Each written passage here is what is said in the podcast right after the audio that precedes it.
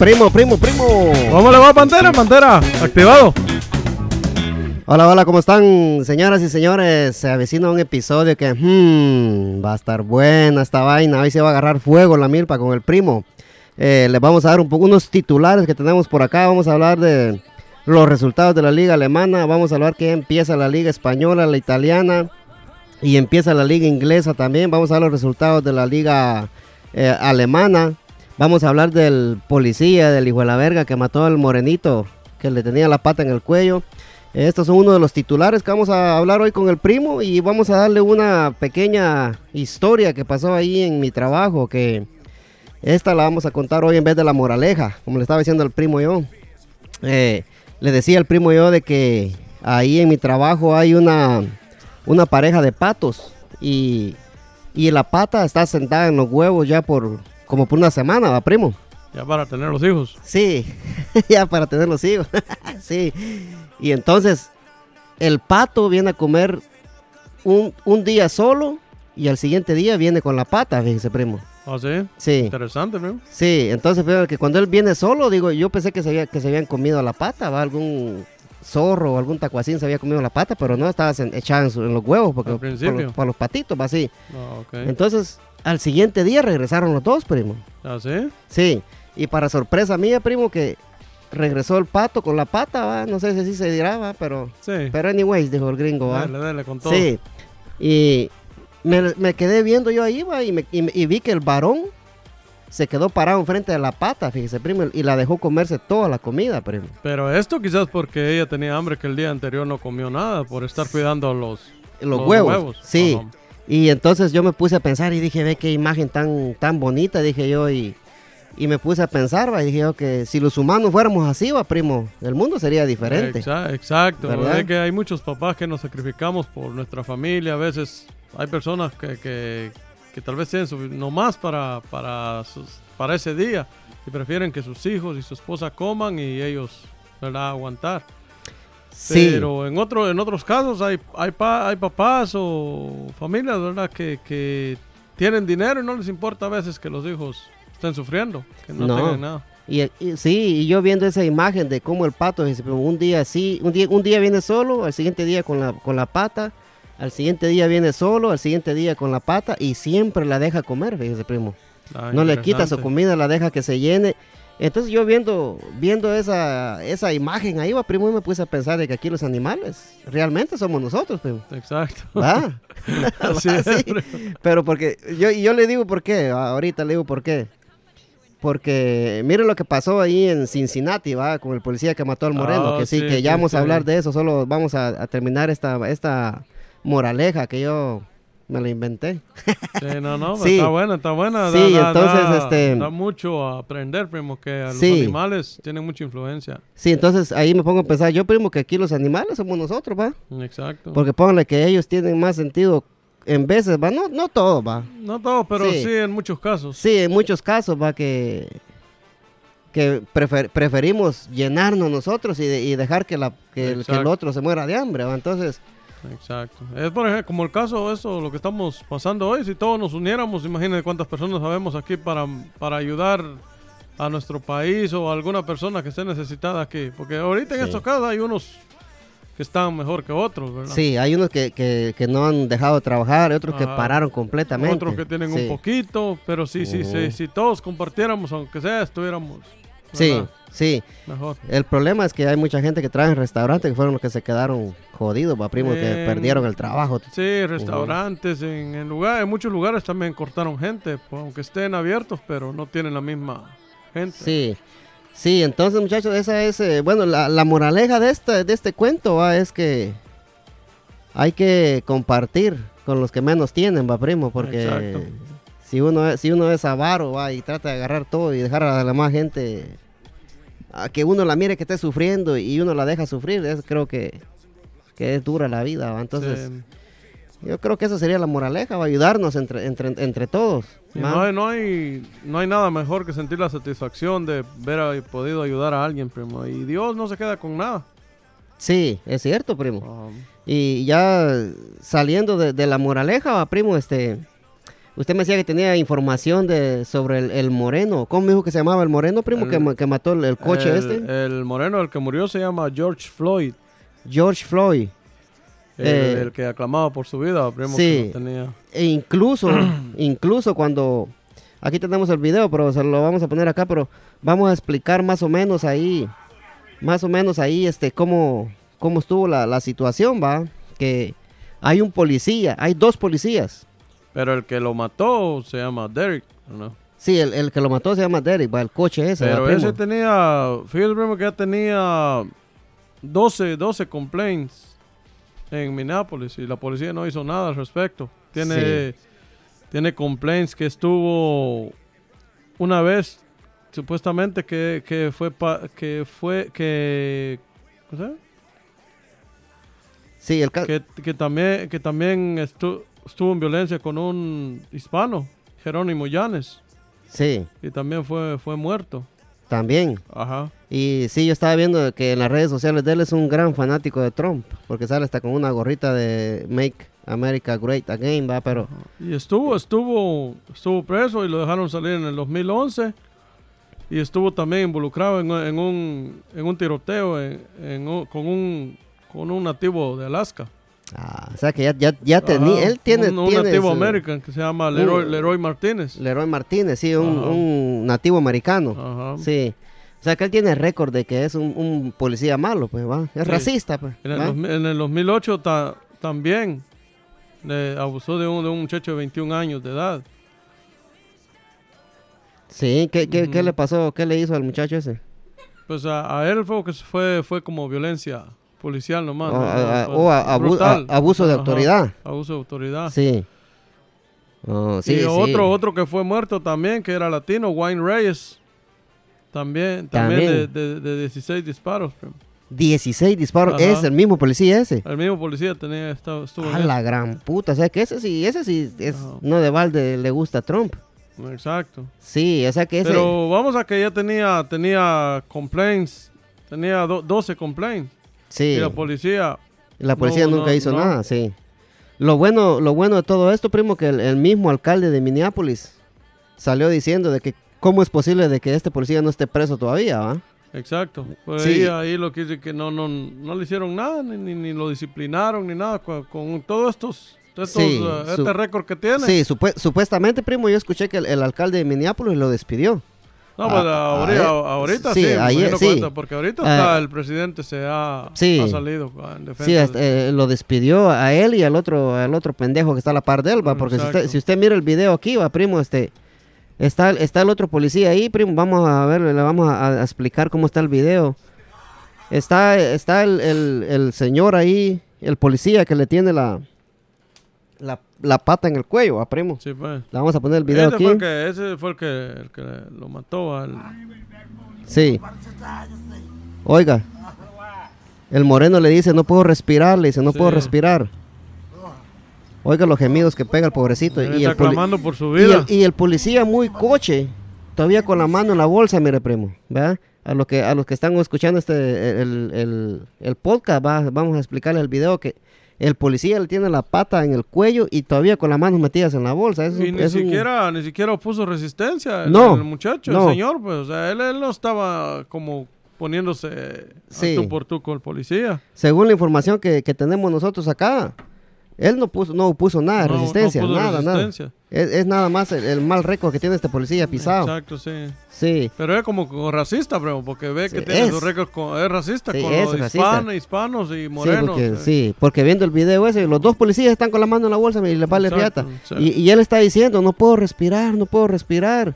Se me acaba el oxígeno eh, y, y hasta llama por su mamá, el pobrecito, ¿va? Pero, ajá, aclamando por su vida. Qué cobardía del otro policía también viendo que está pasando todo eso, a primo, dejar, dejar que pase. Sí. sí. Que no. Sí, ese, ese policía, los dos policías están despedidos según, el alcalde de, Minneapolis, primo. no solo sería despedirlos, pero sería aplicarles la ley. Sí, no, les van a meter la, yuca cuadrada. Como Aquí deberían de, como hacen en el estado de Texas, primo. De una vez. De una vez darle sí. cuello. Sí, esos policías sí no sirven para nada, primo, porque pónganle que hay niños que, que dicen, yo quiero ser policía, dicen, va. Exacto. Pero si usted le enseña ese video a un niño, el niño se va a espantar. Por ejemplo, mi hijo, su sueño es Eh, ser policía. imagínese. Desde niño. ¿Y Desde, de- ¿Cómo, cómo va, a venir, va a venir usted y le va a enseñar un video así del, del coche ese? Sí. ¿Va que no? No, no se puede. Sí, Porque la policía tiene que ser como uno tiene que confiar en la policía, no tenerle miedo. no tenerle miedo, sí, exacto. ujú. Exacto, si usted, si usted ve algo por el temor, va, no, va, no va a decir nada. En cambio, Sí. usted tiene la confianza con la policía, que ellos le den la confianza, ¿verdad? Pueden solucionar muchas. Sí, pero hay que tener cuidado, primo. Lo, lo mejor es este estarse Evitar, Quieto, pero como, evitar, como, le digo, a veces hay, hay cosas que, equivocaciones que ni sabe usted, Sí. primo, y sí, así como pero en el caso del señor este, pues, él se rindió, o sea, ni siquiera él- que, él- estaba peleando con, él nunca, nunca opuso oposición. Nunca, Exacto. nunca, sí. Y ahí sí hubieron protestas en, en Minneapolis. Va a ver las noticias No, también, ahorita sí. está, está perro, ¿eh? Sí, se ah, metieron, no, se ahí metieron sí. a un target, a Ahí agarró, ahí todo. agarró fuego la milpa, agarró primo. con todo, primo. Sí, ahí agarró fuego la milpa, ahí sí, porque... sí. Y tienen razón, pues, va. No, con mucha, Va, y, razón. y pónganle que también el do- en el 2014 que mataron al, al otro morenito también. Eh, ¿A dónde fue esta? Quiero que fue en Baltimore, fue, va. El, el otro moreno fue Sí. en, en- en Georgia. En Georgia fue. Ajá. que grandes protestas, que ahí agarró fuego la milpa Ah, también. También, claro. Sí, Y esto se va para, para peor, primo, si esto no, no, no para por el sistema que mucha mucha gente aquí piensan que ellos son los, los- dueños de este, sí. de este país, y, no, y no son. Porque No. estos, estos gringos pisados racistas, primo, vienen, vienen de Europa, primo. Siempre vienen, vienen de, Sí. de, de, de- de alguien que Sí. no son nativos no, nativos. no, pues. sí. Vienen de Europa Exacto. y se, y se enojan, más porque, porque, por ejemplo, el viejito que trabaja conmigo le va a trompa. Y en vez le digo yo, No. pero no, le digo, pues tus descendientes son de Europa, le digo yo. Exacto. ¿Y yo de dónde soy? Le digo, yo soy americano, papá, le digo, yo nací Sí, en América. somos Mi, de mi- mi América. familia nació en América, todos somos... Ahí sí como dicen los tigres del norte, va, primo. Sí. Va, eh, el que nace en Europa es europeo, el que nace en el África, africano. Yo nací en América, ¿por qué yo no voy a ser americano? Exacto. Va, entonces que me peren la pija todo ese No montón debería de... de haber fronteras. Sí, ese montón de racistas, cerotes, va. Exacto. Pero sí, eh, señora, esta fue la, la información de- del moreno. ¿Cómo se llama, primo? El moreno que, que falleció. El, el el moreno se... Y, pero eh, sí, el- ahora el alcalde de Minneapolis salió y dijo que le iba a caer todo el peso de la ley. Sí, ah, todos estamos a, a George, favor de George George, Floyd. George Floyd se llama. Ahí está, Exacto. ahí están las protestas en Minneapolis. Aquí estamos viendo cómo la gente está destruyendo los carros de la policía en Minneapolis. Mire, primo, ahí está. Para los que están escuchando el podcast, Exacto. hay gente blanca, hay gente, hay gente negra, hay gente cafés. No, es que en Todos, esto, en esto se- ahí, nos ah, vamos a... sí, se estamos unen unidos, todos, sí. todos, Y- todos estamos unidos en Y la- está bueno, pues. Y ahí, la- sí, mire, mire, mire, mire qué verga está armando ahí. pues, A la gente que está viendo, la policía está, se está agarrando literalmente con, con la gente de Minneapolis. Y, y no es que apoyemos esta mierda, ¿va, primo. No, no, pero No, tiene pero- que parar. Pero la, tiene que parar esa, esa, esa, esa vaina con, con los morenos y los, y los Y con- hispanos. Y los hispanos, siempre, Sí. siempre hay esa... esa Sí, porque la- la- hay policías que son bien racistas, primo. ¿va? Y, Sí, no, no todos, hay sí. policías buenos también, ¿verdad? Sí, hay, la pero mayoría. La mayoría son La mayoría buenos. son buenos, pero sí, este, en este podcast estamos con la familia de George Floyd. George Floyd. Y que, y que en paz descanse, va, y, y que esta gente que está protestando en, en Minneapolis, que, que no estamos a favor de esa violencia, va, que están ocasionando, pero es que se lo merece la policía, primo, va. Pues, sí, Sí. en parte sí, pero a Va, veces, a veces ujú. también van a pagar Sí, justos por pecadores ahí, ¿o, primo? Sí, eso es cierto, pues mire, mire que de, Ah. de verga se está armando ahí, va, entonces para la gente que está escuchando, No, lo que tienen que, que caerle todo el peso de la ley a este policía por haber Sí. Sí. abusado de la autoridad, ¿verdad? sí, a lo, a lo que están escuchando, el video que estamos viendo con el primo es gente tirando piedras, palos y semillas de jocote, semillas de nance, todo a la policía. y, Ah, y- con y todo le- fuego. le, le pegaron fuego a una patrulla de policías. Exacto. Y eso, eso aquí en Estados Unidos es igual que en los países de uno, primo. Aquí Sí. cuando, la, cuando la gente dice a, a protestar por algo que, que no es justo, va, salen a la calle. Exacto. Y está bueno, ¿verdad? Y, y este es el, si alguien ya escuchó de- del caso este de, de George Floyd o no ha visto los videos, pues váyanse a, a Instagram o váyanse a, a YouTube y busquen los videos, ahí se van a dar cuenta cómo este policía por cinco minutos lo mató porque le puso la pata en, en el cuello por cinco minutos y, y, y tuvo una muerte, una angustia el, el- el señor que hasta, su- hasta su pobre mamacita llamó a primo y, Exacto. y esperamos que todo esto pare, ¿va? Y, que no, no se repita y que ojalá no, no le pase a ningún otro latino, ni a nadie, ni a un moreno, ni nadie, ¿verdad? Sí, no, no, primero Dios que no. Sí, y ahí está la información del morenito, primo, y vamos a, irnos un poquito ahí rápido con los deportes, a ver qué dice la, la, la gente.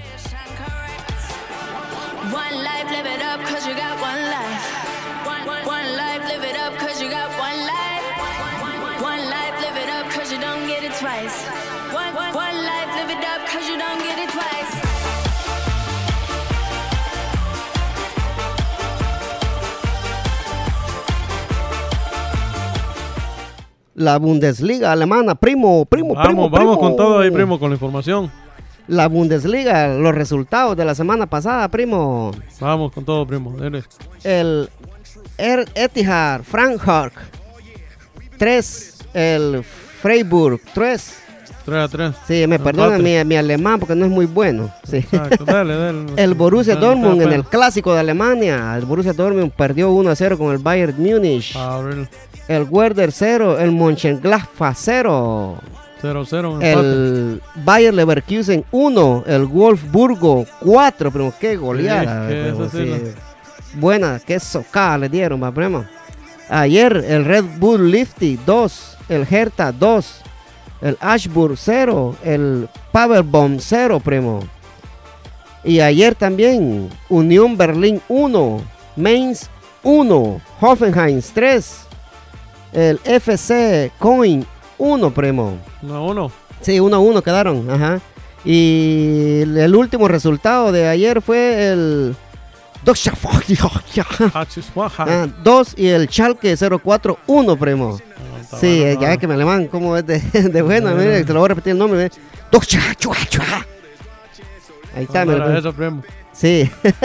Se da cuenta que alemán más bárbaro que, manejo, primo. Usted tiene sangre alemana, creo. Ah, yo creo, no me los que siete, mido, mido, siete pies, ojos verdes, ajá. Sí, sí. Y para el sábado, primo, la jornada del sábado en la liga alemana. A las cinco y media hora americana en Mainz contra el Hoffenheim a las 9 y 30 de la mañana. A las cinco y media, digo yo. 9 y 30. Sí, 9 y 30 de la mañana. Esto es el, el, el sábado.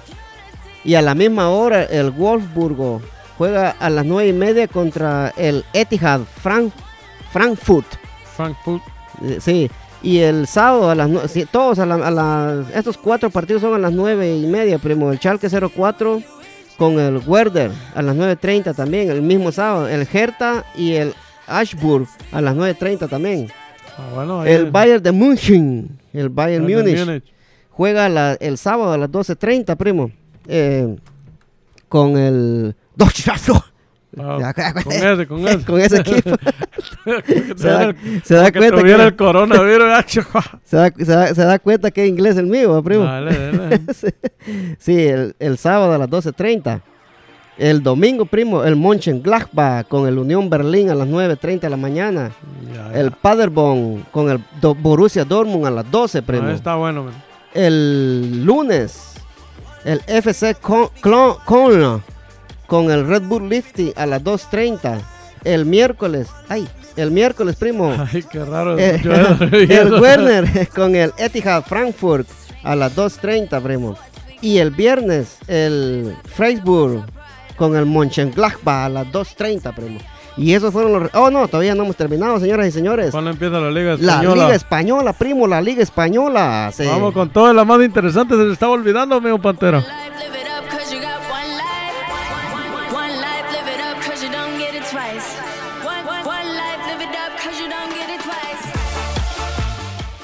Agarró, agarró, sí, agarró fuego la milpa. Agarró fuego la milpa. Con todo, La Liga Española, primo, comienza el 11 de junio y la Liga eh, Italiana el 20, primo, y la Liga, eh, la, la, Premier League la siguiente semana.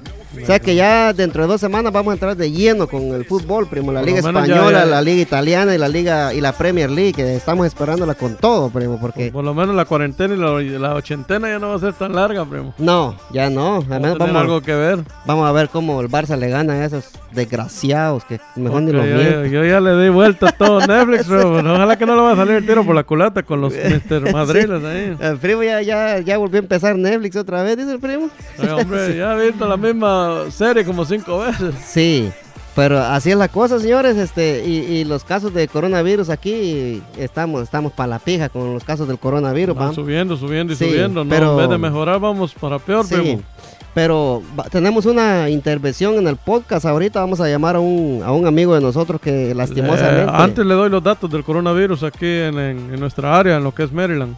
la primo. 47, fierro, fierro. 47.687 confirmados, recuperados 3.334 y muertos 2.333. 2.333 muertos aquí en Maryland. Aquí en Maryland. Juela gran. Estamos jodidos, todos ustedes. Están jodidos ustedes, va. Sí, le vamos a llamar aquí a mi amigo Ricardo López. Eh, él estuvo acá en Estados Unidos y lastimosamente eh, por problemas con la ley ¿Cómo estamos, mi amigo? Edwin. ¿Cómo estamos? Aquí tranquilo, gracias por aceptar mi invitación aquí al podcast de Agarró Fuego la Milpa. Agarró Fuego la Milpa. Gracias a eh. vos por la oportunidad. Sí, aquí, aquí te presento aquí al, primo Gustavo, que es mi, mi co-host, como dicen en inglés, ¿va? ¿Qué tal? ¿Cómo estamos? Bien, bien, gracias, bendecido. Mucho gusto, Gustavo. Igual, primo. Primo, este, gracias por, por hablar ahí un poquito de, de, tu historia, que es una historia bien, bien, bien, bueno, bonita por la, por la parte de, eh, de cómo te has superado a pesar de todo, ¿va? Claro que sí. Sí, y este... La verdad que mucha gente ve que, todo lo que me pasó a mí lo ve de una forma por decir que, ah, qué triste lo que aquí le pasó, pero yo lo veo de una forma diferente, ¿va? Para mí siento que todo lo que me pasó trajo muchas cosas buenas a mi vida. Sí, sí. Y este, regresándonos para esa fecha, ¿qué fecha fue este? Eh, cuando, lastimosamente por problemas aquí en Estados Unidos fuiste eh, deportado para Guatemala, ¿va? O... Sí, fíjate que yo tuve problemas ahí con la policía por manejar sin licencia, eh, por quererle hacer el paro ahí a un amigo que me pidió que lo llevara en el carro, manejaba sin licencia y pues el amigo me dijo una calle cruzar por aquí, luego me dijo que no era por ahí y hice un mal timonazo de sí, el policía iba detrás de mí ah. y me pararon, me tuvieron siete meses presos, fue un momento amargo en mi vida también porque nunca pensé llegar a pisar la cárcel, ¿verdad? Sí, sí. Pero fue tal vez algún policía racista, porque eso en muchos casos no, no se lo hacen de problema. Te dan tu ticket, te quitan el carro, pero en sí, eh, sí el, problema, el problema que iba manejando sin licencia y también iba tomado. Ah, bueno. tuve que ser arrestado, ¿verdad? No, te habías, te, habías echado, te habías echado un par de polarizadas. Sí, pues. me había echado un par de polarizadas, claro. Sí. Y entonces me tocó que pasar siete meses porque ellos ahí cuando uno va a corte, rapidito lo iba a traer migración. Entonces, mientras yo miraba qué podía hacer con migración con respecto a mi caso, entonces las cortes me las estuvieron atrasando y pasé en Arlington siete meses preso. Ha haber sido difícil ese tiempo, ¿verdad? Muy difícil porque pues cuando uno, eh, como uno se ha comportado en la vida, nunca piensa que va a llegar a pasar una cárcel, ¿va? Porque no somos personas malas ni andamos haciendo nada malo, pero fue un momento bien difícil cuando entré a esa cárcel sin ventana ni nada, te lo juro que yo quería pegarme con la cabeza en las paredes. Fue una desesperación total, un cuarto encerrado todo el día por una semana completa. Y estaba...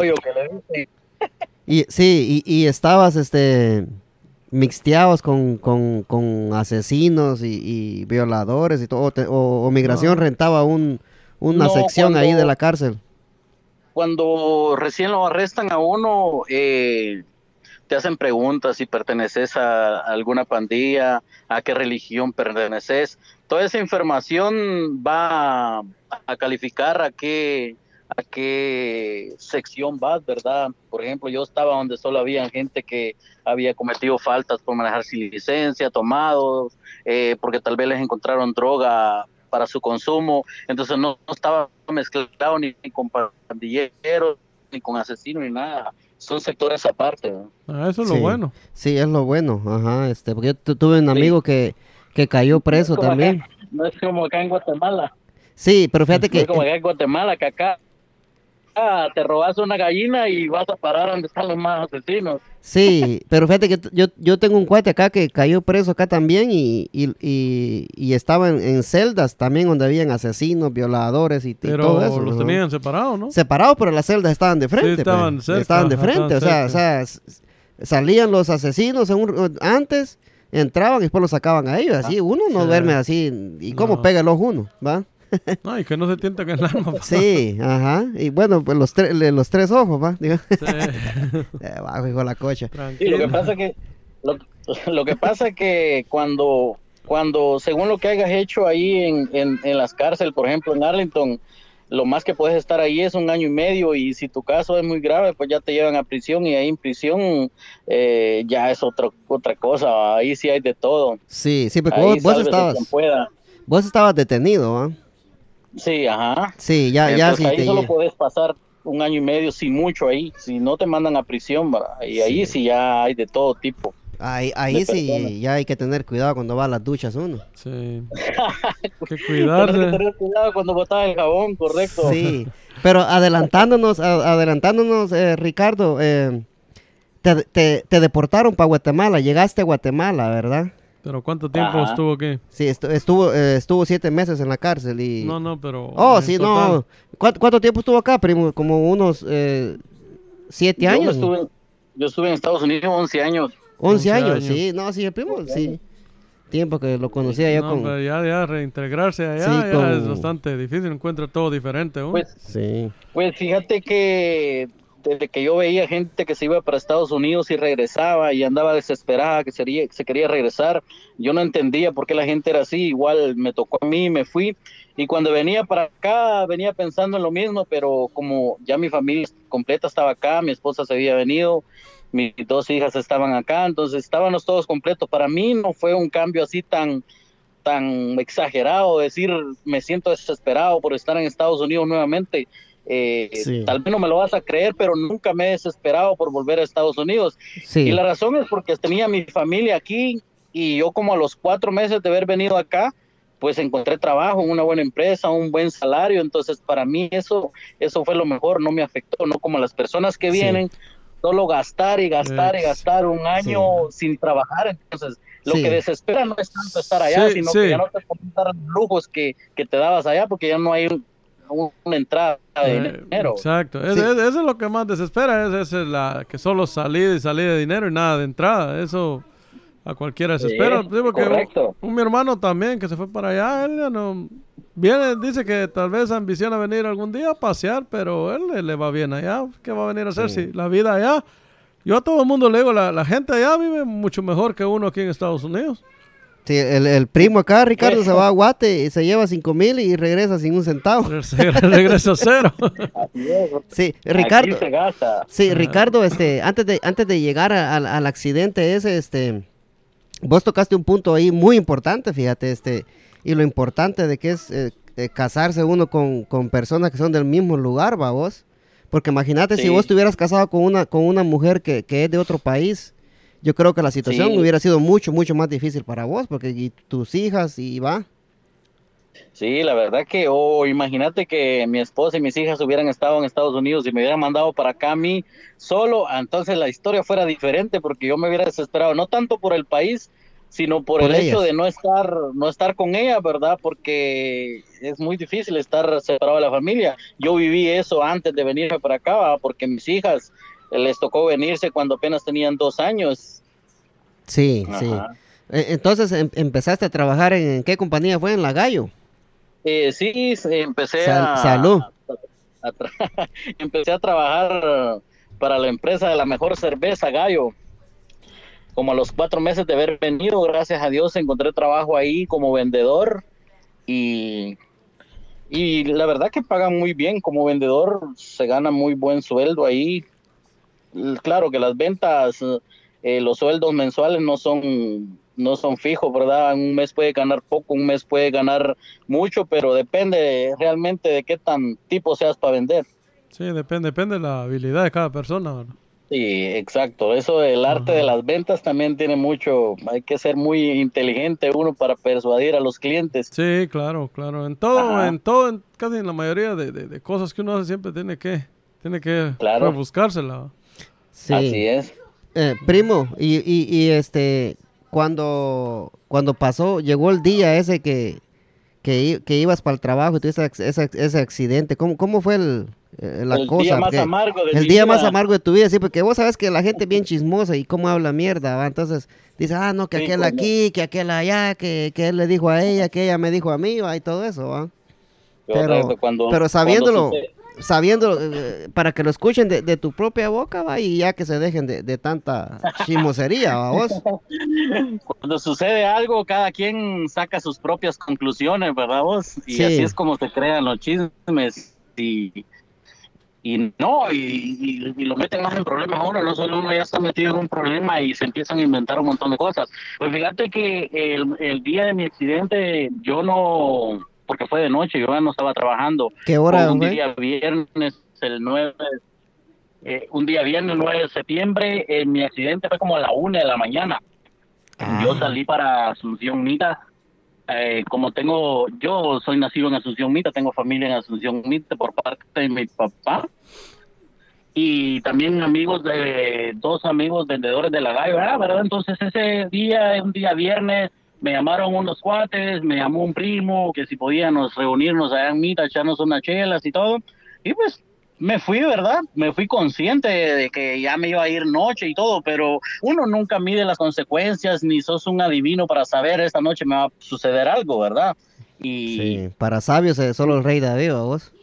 Correcto, pero a veces eh, si supiéramos eh, tomarnos un poco nuestro tiempo, analizar la situación, antes de tomar una decisión, pues eh, lo mejor hubiera sido venirme para mi casa a cenar, a dormir, a descansar, ¿verdad? O sea que, o sea que vos no estabas en tu casa, vos andabas, andabas de party. Yo, yo ya, o sea que yo salía de la empresa como a las cinco y media, seis de la tarde. Ya a esa hora pues ya estaba libre, ¿verdad? Y era un viernes y entonces le pegué para la asociación Mita y te puedo decir la verdad que yo no venía muy tomado y, y cualquiera puede decir, ah, ese venía bien, a verga, ese venía bien tomado pero la única verdad la sé yo y nadie más, ¿verdad? Y los que estaban conmigo.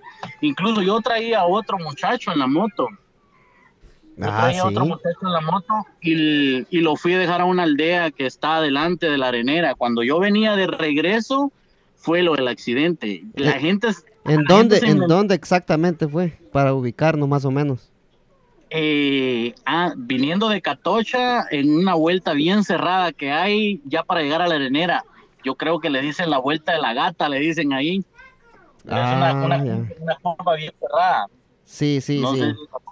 pasaste por ahí, ¿te recordás? Pero eh, sí, pero vos viniendo de Catocha, pero vos eh, y, yendo a salir a la Interamericana o, correcto, no no por el eh, no saliendo ahí por el valle ni nada, no al otro lado, no, Yo fui yo fui a dejar a esta persona, este amigo lo fui a dejar a una aldea y de regreso, porque la aldea está como a unos cinco minutos de la arenera de regreso fue que en esa curva, un tráiler, por querer sacar la curva, me dejó sin carril a mí. O sea, el tráiler no me pudo agarrar por completo, si no, no estaríamos en este momento platicando. Fue la gran yo, yo me quedé sin carril y todavía queriéndome hacer yo para de la cuneta, algo me agarró en la canilla, pero como esos son, son momentos así sí, verdad, que pensás, no, o sea, no pensás tan rápido qué, que vas a hacer, pero lo primero que pensé es tirarme para mi derecha, aunque me fuera en, el, en la cuneta. Pero mi mismo instinto frenó la moto y yo volé en el aire y pegué con toda la cabeza y el hombro en el asfalto y la moto me cayó encima de la pierna que se me quebró. Y... A la gran eh, y en ese en esa parte ahí es solo, no hay ninguna casa ni nada no sé cuántos minutos, segundos o si tardé una hora inconsciente, no lo sé. Yo siento que fue rápido que reaccioné, abrí los ojos y uh, ni sus luces el tráiler, ¿verdad? No, no, no paró, se fue. En ese momento, no, se fue. En el momento de un accidente, la adrenalina, el cuerpo caliente y todo, yo no sentía dolor. Lo primero que yo pensé fue levantarme, ¿verdad? Sí. Y cuando hice el intento de levantarme, me fui de lado y me vi la pierna, la tenía prácticamente, literalmente al revés, para atrás, y mi brazo lo tenía colgando. Se me había ah. quebrado todo lo de la parte del hombro, la clavícula, homoplato, despozolado. Sí, a la gran empecé, empecé a gritar, empecé a gritar desesperado, pidiéndole a Dios. Fue un momento bien difícil encontrarme en ese momento, cómo estaba ahí a esas horas, ninguna casa. Y lo primero que se me vino a la mente fue, si me quedo aquí en la curva, va a venir otro carro, otro tráiler y me termina de matar, porque yo quedé siempre metido en el carril. Sí, vos no, cuando caíste, caíste siempre en el carril entonces. Siempre que, quedé adentro del carril. O sea que el hombro, el, hombro te lo quebraste cuando quizás cuando caíste al suelo y cuando, la moto te cayó encima te quebró la pierna. Correcto, porque como ah, mi instinto fue de frenar, entonces cuando frenas con todo lo que hace la moto es que te levanta, pues te tira. Sí, sí. Entonces caí de cabeza y, y, el hombro también me pegó en el asfalto. Gracias a Dios yo llevaba mi casco y siempre he llevado mi, llevaba mi casco para donde fuera. Yo siempre me ponía el casco. Y, el e casco ni se me zafó de la cabeza. Eso me, me salvó la vida y Dios que es grande que me libró de la muerte en ese momento. Sí, ahí, ahí para la gente que está escuchando y maneja moto, eso es muy importante de que usen el casco siempre, especialmente la gente en Guatemala, que usen casco y usen su cinturón de seguridad cuando salen en carros también, porque en Guatemala hay mucha gente que muere por accidentes bien pendejos, babos, que medio chocan y salen disparados por la ventana de enfrente, por todo por no usar el cinturón de seguridad, babos. Pero lo, lo, más difícil allá también, Eduardo, vimos que como que no le importa la vida de la gente, a los, los traileros o los, los que manejan camionetas les, les da Igual. La verdad que no respetan al motorista, no lo respetan. Aquí mucha velocidad y todo. Y como decía Edwin, la gente no mide los peligros ni nada y, y no usa casco. Y la mayoría de los accidentes, por decirte un 95% de los accidentes que existen en motocicleta, todos son fatales y todos mueren. Es raro el que se salva en un accidente en moto. ¿Por qué? Porque no, no, no usamos protección ni nada. Yo, bendito sea Dios, llevaba mi casco, mi casco eh, era un buen casco, ni se me sacó de la cabeza ni nada, si no, yo realmente no estuviera pasando acá con ustedes. sí, cuando yo he ido allá a veces miro que hasta cuatro o cinco personas, ahí va el papá, la mamá, los tres niños en la misma moto. Sí. Por poquito suben al Chucho también. Sí. Ah, no, y si el Chucho estuviera muerto, también se lo revivimos. Pablo Escobar. sí. entonces vos, pues, eh, vos pues reaccionaste, reaccionaste, va, vos de, de, la, de la caída. ¿Y, y, cómo fue que tenías teléfono? Me tuve, que arrastrar de donde caí en el asfalto, me tuve que arrastrar con el lado bueno que tenía, me arrastré para la orilla para que no me fuera a matar otro carro. Y estando en la orilla, dije yo voy a llamar a alguien y no tenía mi teléfono ni nada, volteé a ver a la calle y cargaba un teléfono que era así como plateado y medio se miraba a la par de la moto, que la moto cayó en medio del carril también me tuve que regresar a no me, no me digas vos, puta madre. Me, tuve que regresar arrastrado. O sea, mi pierna estaba colgando porque el hueso se quebró. ¿Qué pasaba por tu mente en ese ratito vos? Ah, yo tenía más miedo de que me terminara de matar un carro por regresar a traer el teléfono. Sí. Sí, pues. Pero regresé, me arrastré, agarré el teléfono, me volví a arrastrar y llegué a la orilla y cuando voy encendiendo el teléfono, el teléfono estaba torcido, era como de metal el teléfono y no daba para nada. Me estás contando una película de terror aquí vos. Mi teléfono no servía en ese momento, se me salieron las lágrimas, lloré de arrepentido. ¿Qué andaba haciendo yo en ese momento, a esas horas, teniendo una familia tan hermosa, teniendo unos hijos tan hermosos? ¿Quién me tenía a mí de vago a esa hora, verdad? Pero, y, empezaron a pasar unos carros, levantaba mi mano yo, no me hacían caso, sabes que aquí la gente tiene mucha desconfianza cuando ven a esa hora de la noche a alguien pidiendo jalón o lo que sea, lo primero que piensan se está haciendo el tonto y te quiere asaltar, ¿verdad? Sí, como Sí. existe mucho, mucho de eso, hombre. Y no miraban la moto ahí toda hecha mierda de la gente, ¿no? vos? La moto, la moto estaba, es que fíjate que la moto casi no le pasó nada, la moto, el farol de enfrente, el, solo único que se le quebró, pero la moto no, no, la moto servía, incluso se la trajeron manejando, yo fui el que quedé inservible por un momento. Por un momento, sí, sí, sí, ya vamos a, ya vamos a llegar ahí. Entonces, ¿cuánto, Entonces, eh, cuánto tiempo pasaron pasó? como tres, pasaron como tres carros y no me hacían caso. Créeme que yo me resigné que me iba a morir porque la parte del hombro se escuchaba como cuando están cociendo los tamales. Aquí el hervor de la sangre que me estaba saliendo, porque como se me reventó la piel y todo. No Sí. sé si en algún momento viste mis fotos, eh, a mí se me fueron los pedazos de una vez, ¿verdad? Sí, no, hasta las lágrimas, lo que valió hasta que las... yo eh, cargaba una, una, una, una jacket- lo que valió que yo cargaba una jacket impermeable ese día y eso me hizo como un poco de, de tapón ahí para que la sangre no me saliera tan luego. sí, Pero yo en ese momento sentí que ahorita sangrado. perdiste. y el dolor no sentía en ese momento, yo solo sentía caliente el cuerpo. Sentías caliente el cuerpo porque la sangre se te estaba tres- saliendo. Sí, Sí, claro, como a las, como a los, después que pasaron los tres carros, como a los 20 minutos de estar ahí gritando yo y quién por mí, ¿verdad? Ahí sí que solo Dios escuchó mis, mis gritos. Pasó un camioncito que llevaba mercadería y se bajaron unos chavos y ellos fueron los que llamaron a, lo- a los bomberos. Y los bomberos llegaron también como a los 20, 15, 20 minutos, los bomberos de Asunción Mita. A todas esas ya eran como las dos y media de la mañana. Por eso la gente dice que andaba haciendo a las 3 de la mañana, pero yo salí de Asunción Mita como a las dos y media, fui a dejar el chavo y como a la una caí, ¿verdad? Y a mí me levantaron como a las 3 de la mañana. Entonces supongo que entre, entre lo que yo quedé inconsciente han de haber pasado, qué sé yo, una media hora o una hora, no sé. Y llegaron los bomberos. Cuando los bomberos llegaron, así como cuando están recogiendo un muerto de una vez, me echaron en un, no sé qué era lo que, en la camilla, pero como una sábana grande. Ahí sí me dolió, pero lo más profundo, porque ya el cuerpo se me había enfriado y donde ellos me echaron a la camilla, ahí sí fue tremendo el dolor. Sí, Yo, yo creo que cuando viste a los bomberos, eh, se calmó tu cuerpo Ah. y bajó la adrenalina. Ahí fue donde te empezó a atacar el dolor. El dolor, Sí. ah, qué tremendo. Me Sí, subieron a la, me subieron a la ambulancia y de ahí no te puedo contar nada más que pasó porque quedé inconsciente. Eh, saber que me pusieron ellos en el hospital, igual no sé qué me harían. Vos sabés que aquí el sistema de salud eh, es pésimo, pésimo, porque cuando yo desperté en el hospital de Jutiapa, prácticamente a mí me habían dejado abandonado en un cuarto ahí, que me muriera desangrado porque no podían hacer nada. Solo me envolvieron con una cobija a la parte del hombro y la pierna.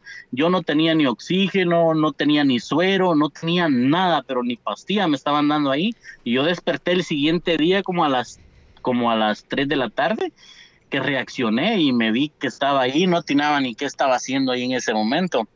Es que ese hospital de Jutiapa es una mierda. vos. Ah, en general, en Guatemala la mayoría, si no paga privado un, un Pero el de- sanatorio privado, le, le Sí, tiran a... pero el de Jutiapa sí, pero es una mierda. Deberían, de- algún, Ah, algún presidente tiene- tiene que, ¿cómo tiene que que- quedar y arreglar todo, todo el sistema eh, hospitalario del país Sí, mi- porque es una mierda. Mi papá pagó 20 años de ju- en la policía y pagaba Ix todo el- Cuando estuvo bien malo en el Ix, lo dejaba... Mi papá, se murieron todos los que estaban con él, solo él quedó vivo y ya lo tuvimos que sacar y meterlo a un sanatorio porque ya la estaba, ya no la contaba. Sí, no. Sí, La verdad que muchas personas acá, muchas personas que a lo mejor hubieran podido ser salvadas, ¿verdad? Han muerto por la negligencia de tales, por la falta de atención, falta de medicamentos. Eh, qué mal cómo, cómo, cómo está el, el sistema de salud en nuestro país. sí. Lamentable, ¿verdad? Y como te digo, a mí sinceramente ellos me fueron a poner ahí como quien dice, este chavo viene demasiado grave, que Que se muera. se muera desangrado. ¿no? Sí. Correcto. Esos, esos Y en todo- doctores. en todo es- Esos Sí, doctores no, esos, esos doctores no, no, no, no están cumpliendo a la promesa que hacen cuando se gradúan de salvar vidas, vos, porque si te dejaron ahí abandonado son, son bien pura mierda esos. Y es que, y es que la gravedad, la gravedad de, de, mi accidente fue demasiado y entiendo que ellos no, no tienen la tecnología, no tienen las, eh, los instrumentos y aparatos para hacer una cirugía de esa magnitud, pero por lo menos me hubieran tenido consuelo, algo ahí, ¿verdad? Para mientras se hacía algo. Sí. pero nada. Despertaste ese día ¿Y quién, quién llegó de tu familia al hospital?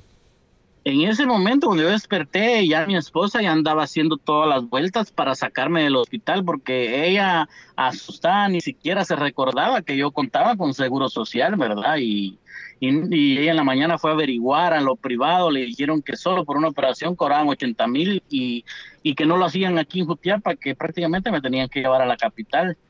Pero hasta que se recordó ella que yo contaba con seguro social, se fue a hablar al Ix y la ambulancia del Ix me llegó a sacar como a las 4 de la tarde y ya me trasladaron para el hospital de accidentes de, de la ciudad capital. Ahí el trato fue diferente. Ah, no, yo con el Ix estoy agradecido. El trato que a mí me dio el Ix, sinceramente, fue, aunque así yo haya perdido mi pierna al final de, estar luchando por mucho tiempo, el trato que me dio el Ix desde el momento que yo llegué eh, ha sido excelente. Mucha gente se queja de, también de, del, sistema de salud del Ix, los servicios que da el Ix, pero en mi caso yo siento que el Ix me salvó la vida. Tal vez, tal vez de, de, diferentes categorías, porque también lo que, lo que es maternidad también dicen que es muy, son muy buenos los del Ix. Sí, en lo que es enfermedad común es donde la gente se, se, queja más, pero en el hospital de accidentes están los mejores doctores y los mejores cirujanos uh, a nivel nacional. Sí, eh, adelantándonos a cuando, ya que mencionaste que perdiste tu pierna, va, este, ¿cuántos días pasaron para que te dieran la mala noticia de que, de que ibas a perder tu pierna y por qué?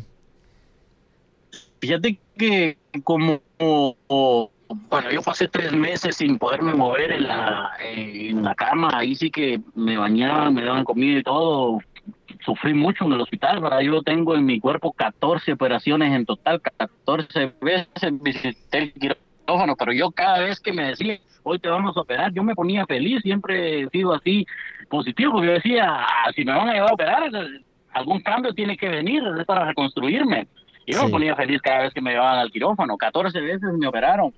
Durante un año y medio se estuvo intentando salvar la pierna, pero lastimosamente las citas que deja el IX, te estoy hablando de que son cada cinco meses, cada seis meses. Cuando a mí me tocaba una operación, me decían, fíjese que no hay cama y le vamos a dar otra su cita. Entonces, en todo ese tiempo, un año y medio que yo tuve mi pierna todavía, yo contraje una infección, una infección crónica que se llama osteomilitis.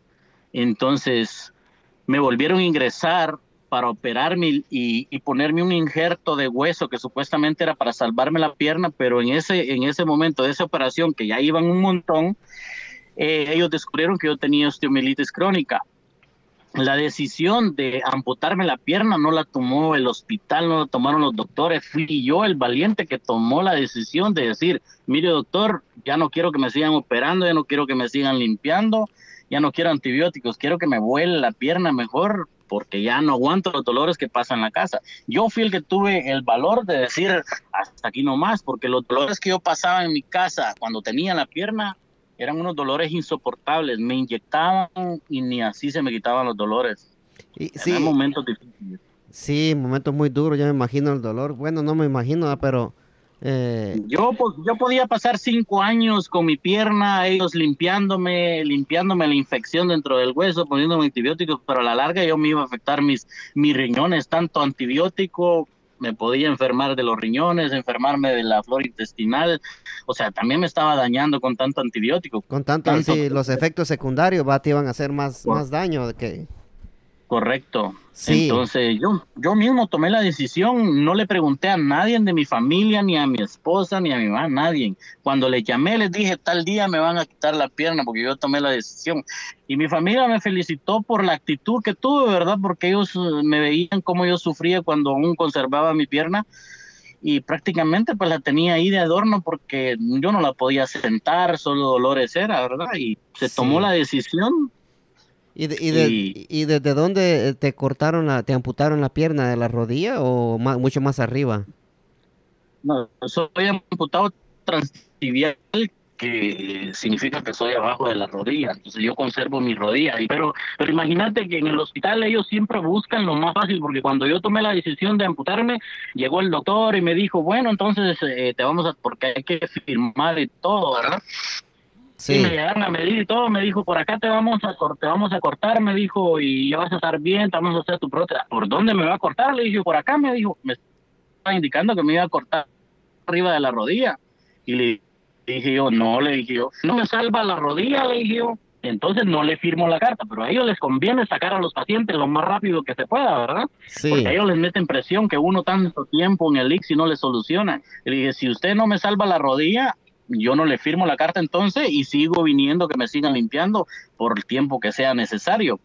Entonces ellos buscan lo más fácil y él tenía un poco de razón porque yo mi infección la tenía por decirte casi llegando a mi pie y él decía que se corría un riesgo cortar abajo de la rodilla porque podía ser posible que ya hubiera una infección en esa parte, ¿verdad? Entonces era un riesgo. Yo le dije, no, yo tengo fe que allí no tengo nada, yo tengo fe, yo sé que voy a estar bien. Mira que si tenés infección te vamos a amputar ahí y luego vas a venir por una segunda amputación y no sabes el proceso que vas a pasar tan doloroso. No me importa, yo tengo fe que no tengo nada ahí. Hasta que lo convencí de que yo no me dejaba cortar más arriba, no le firmaba me dieron la orden que me iban a amputar abajo de rodilla. Y bendito sea Dios, yo conservo mi rodilla, yo en el nombre de Dios voy a caminar, por decirte, casi normal, casi natural, voy a poder correr, voy a poder jugar. O sea, porque mientras conserves tu rodilla, de caso que estás hecho, pero la persona que es amputada, eh, transfemoral arriba de la pierna, pues ya es algo más, un poco más difícil porque ya no tenés tu propia rodilla, ya no dominas el, movimiento. El movimiento, sí, la rodilla es muy, muy fundamental para lo que es todo lo que es la pata, como decimos allá, ¿va vos? Correcto. Sí, entonces vos, tu prótesis ya la tenés. No, fíjate que yo no, no tengo prótesis, porque ese es un largo proceso. Eh. Después de la amputación eh, hay que sanar, la cicatriz tiene que sanar. A mí me costó que me sanara la cicatriz porque como le ponen puntos por dentro, eh, los saturan a uno con puntos y a mí me costó que esos puntos me los expulsara el cuerpo. Te estoy hablando que tardó como 10 meses para que me saliera el último punto. Ah, Después de esos 10 meses ya me tenía que presentar al hospital de rehabilitación a esperar cuando había cama para ser ingresado al hospital de rehabilitación y ese es el proceso que estuve haciendo yo no hace mucho que yo subía fotos donde estaba practicando en el hospital. Sí, Aparte de eso, después de la rehabilitación, no es que ah, ya está rehabilitado, ya aquí está tu prótesis, andate. La rehabilitación es para ver si uno ya está apto para poder usar una, prótesis. Después de pasar el proceso de rehabilitación, que uno ya está apto, le tienen que solicitar la prótesis y eso es tardado. Eso se tarda de un año, un año y medio. ¿Y por qué se tarda? Porque en fila hay un montón de personas esperando una prótesis en el Seguro Social. Ah, pero primero, primero Dios va a llegar. Todo lo que yo gané en rehabilitación, no voy a... Todo lo que yo gané en rehabilitación, la fuerza que gané, el equilibrio, cuando ellos me digan, mira tu prótesis ya está, tengo que volver a entrar al hospital de rehabilitación otra vez a rehabilitarme ya con la prótesis puesta. Ah, bueno, sí, no, pues eh, primero Dios y, ya te tocará tu turno a vos y, y, que, y que me alegro que, tu actitud está, está, por, está por los cielos, vos, porque si vos hubieras sido una, persona, de, una persona débil, eh, yo creo que ni la estuvieras contando tampoco a vos. Y mira que en, ese proceso he conocido gente muy negativa, personas que entran en depresión y, verse con una amputación, lo primero que piensan es de que no valen nada en la vida y, y, que es mejor estar muertos, pero para nada. Yo le he servido de ejemplo a muchas personas en el hospital de rehabilitación que hay gente muy negativa porque siempre he tenido esa gran actitud de querer salir adelante. Yo ignoro que me hace falta la pierna, considero que ahora hago hasta más de lo que hacía cuando tenía las dos. Me siento más útil, ¿me entendés? Entonces, siempre positivo, siempre con una gran actitud y, y, para ser ejemplo para los demás, que todo en la vida se puede lograr y no importa las dificultades que tengas en la vida, todo se puede lograr. Lo que hay que tener es fuerza de voluntad, sinceramente, de querer hacer las cosas, ¿verdad? Sentarme a esperar que la vida pase a dar lástima, a pedir limosna, como he visto personas jóvenes en las calles creo que no es lo correcto. Lo correcto es que tengamos siempre ese, ese optimismo de querer salir adelante, no importando que tengamos una discapacidad física, ¿verdad? Cierto, me hace falta una pierna, pero como yo digo, tengo un montón de habilidades y un montón de razones para echarle ganas a la vida y no darme por vencido. Sí, sí, sí, Ricardo. Ya, ya para ir terminando, ¿nos puedes contar un poco de, de lo que, de lo que haces con las sillas que reparas y, y las haces nuevas también, va, y también cortas cabello, va.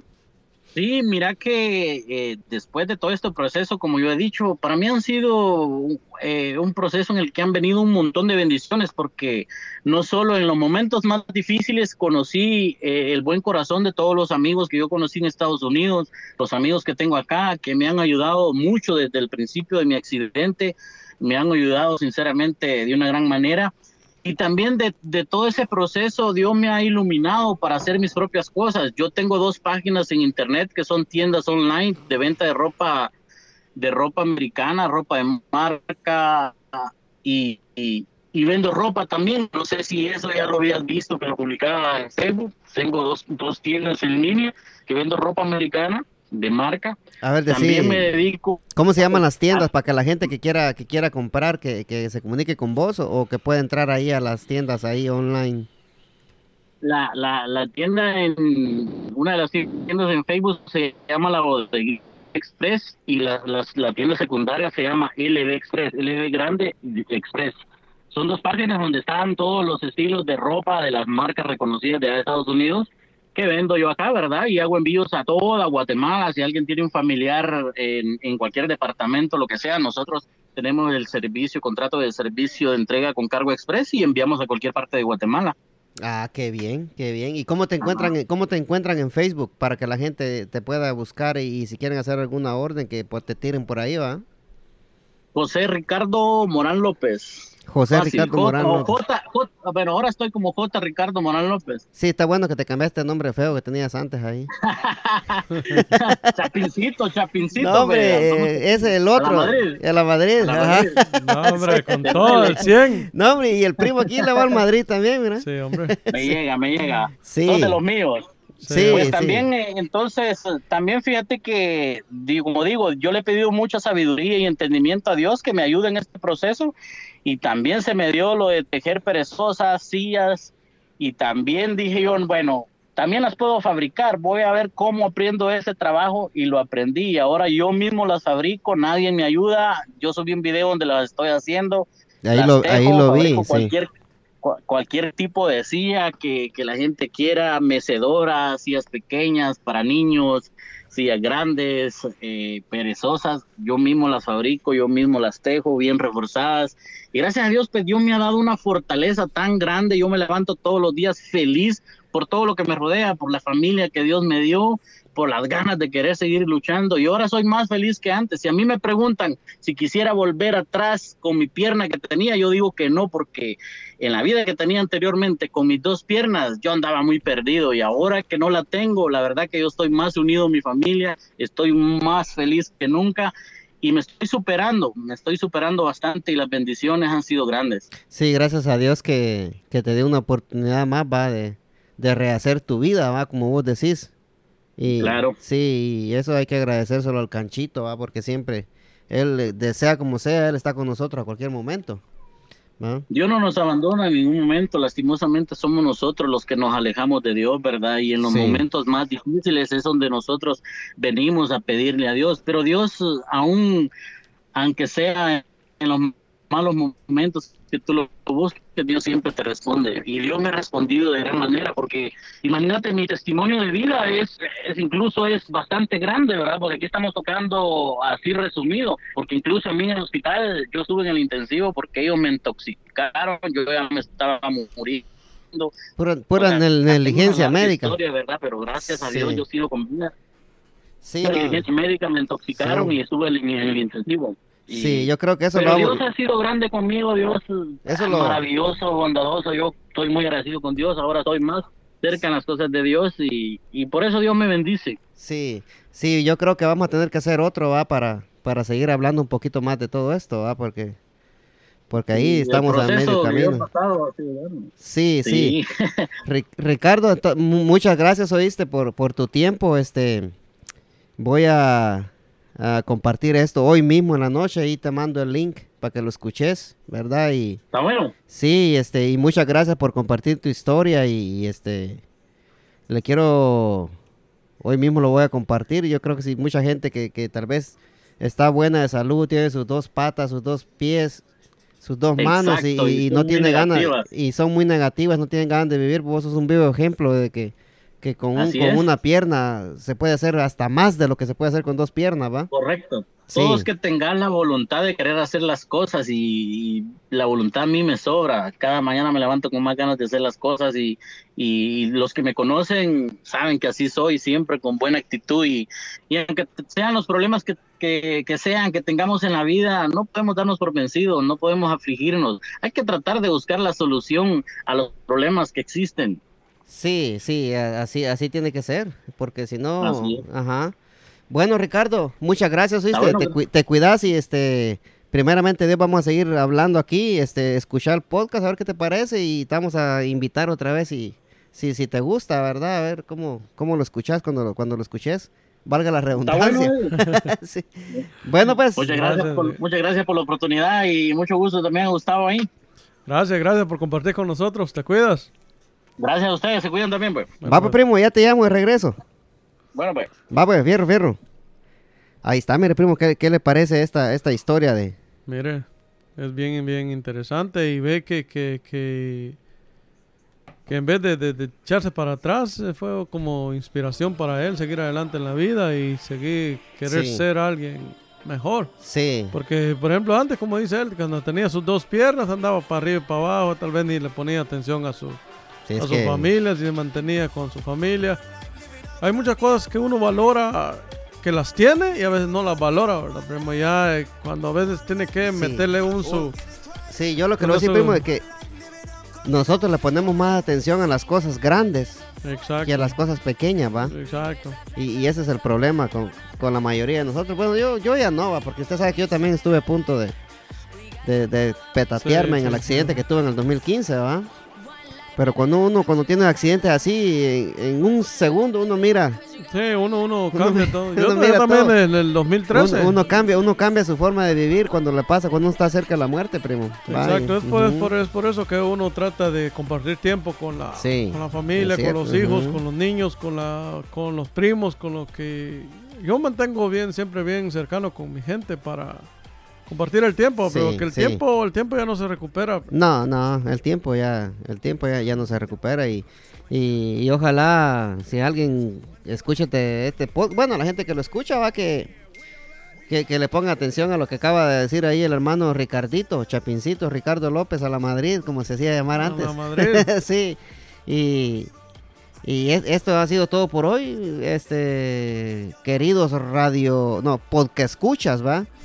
Y si, y si llegaron hasta acá, pues de favor le pedimos que comparta esto para que más gente lo escuche. Sí, compartan, compartan, porque son, son historias que le van a servir a mucha gente, ¿verdad? Entonces, es, es una muy buena información y una, una parte para que la gente se inspire y sepa valorar la vida y a veces, ¿verdad? Valorar los momentos que se ve, que a veces no son tan importantes para nosotros, que nos enfocamos en otras cosas grandes y dejamos las mínimas Sí, por un lado. Para último, ajá, exacto. Como por ejemplo, pasar tiempo con sus hijos, su esposa, que es lo más importante, con tiempo su esposa, con, su familia, eso, ese, ese tiempo es, es, el, que, el que vale. Sí, sí.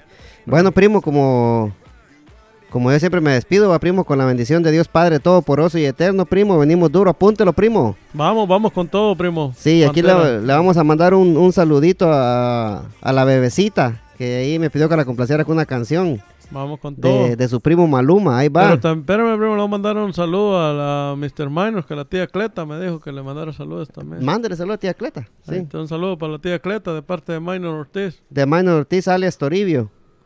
Eso sí, es todo. sí. bueno, amigos, sayonara, nos vemos. Y aquí está la canción para la bebecita.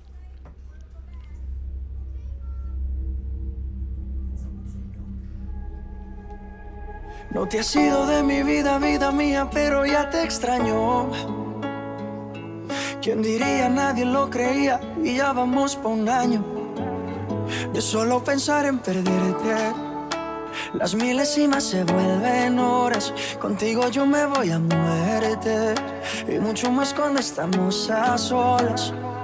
Cuando nos falle la memoria y solo queden las fotografías. Que se me olvide todo menos que tú eres mía. Cuando los años nos pesen y las piernas no caminen. Ahí es, primo, cuando un soldado caído, con Maluma, primo. Sí. bien caído. Que hicimos en vida, y aunque nada de esto pase, oh, eres el amor de mi vida. Oh, eres el amor de mi vida. Me encanta verte desnudita, eres la pintura más bonita. Tanta belleza, quien la explica? La ducha mojadita, si salimos fino, exquisita. Y en los parches donde no se quita. Todos los planes cambiaron, era perro y me amarraron. El corazón me robaron, justo y necesario me hace sentir millonario. Los años nos pesen y las piernas no caminen, los ojos se nos cierren y la piel ya no se estire. Cuando lo único que pese sea lo que hicimos en vida, y aunque nada de esto pase, oh, eres el amor de mi vida. Siempre me he soñado una vida valen los hechos que lo prometido. Sin saber a dónde vayas te persigo. Y cuando falle la memoria y solo queden las fotografías. Que se me olvide todo menos que tú eres los años nos pesen y las piernas no caminen los ojos se nos cierren y la piel ya no se estire. Cuando lo único que pese sea lo que hicimos en vida. Y aunque nada de esto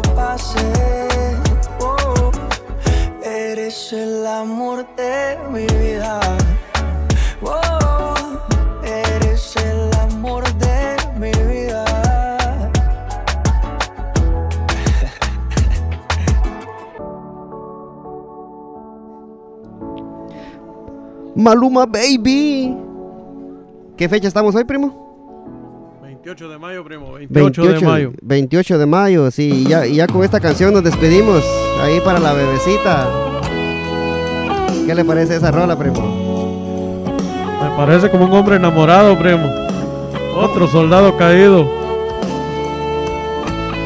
He visto grandes caer, primo. Hágame fija, primo. Oiga, primo, oiga, oiga. No, sí. Es bonito el amor. Ay, ay, ay, chiquitito. ¿Y con quién estarás? Ajá, ¿con quién estarás ahorita? Sócala, tío Benche. Vamos con todo, tío Benche. Saludos a la bebecita, saludos a tía Cleta. Luego despertó. Está enamorado, primo. Está bueno, está bueno. Es raro cuando me enamoro, primo, pero. Si solo 10 veces he visto nomás. Pero cuando me enamoro de vez de verdad, primo. Ah, bueno, primo. No, ya, pues ya bien. Ya era tiempo, ya era tiempo.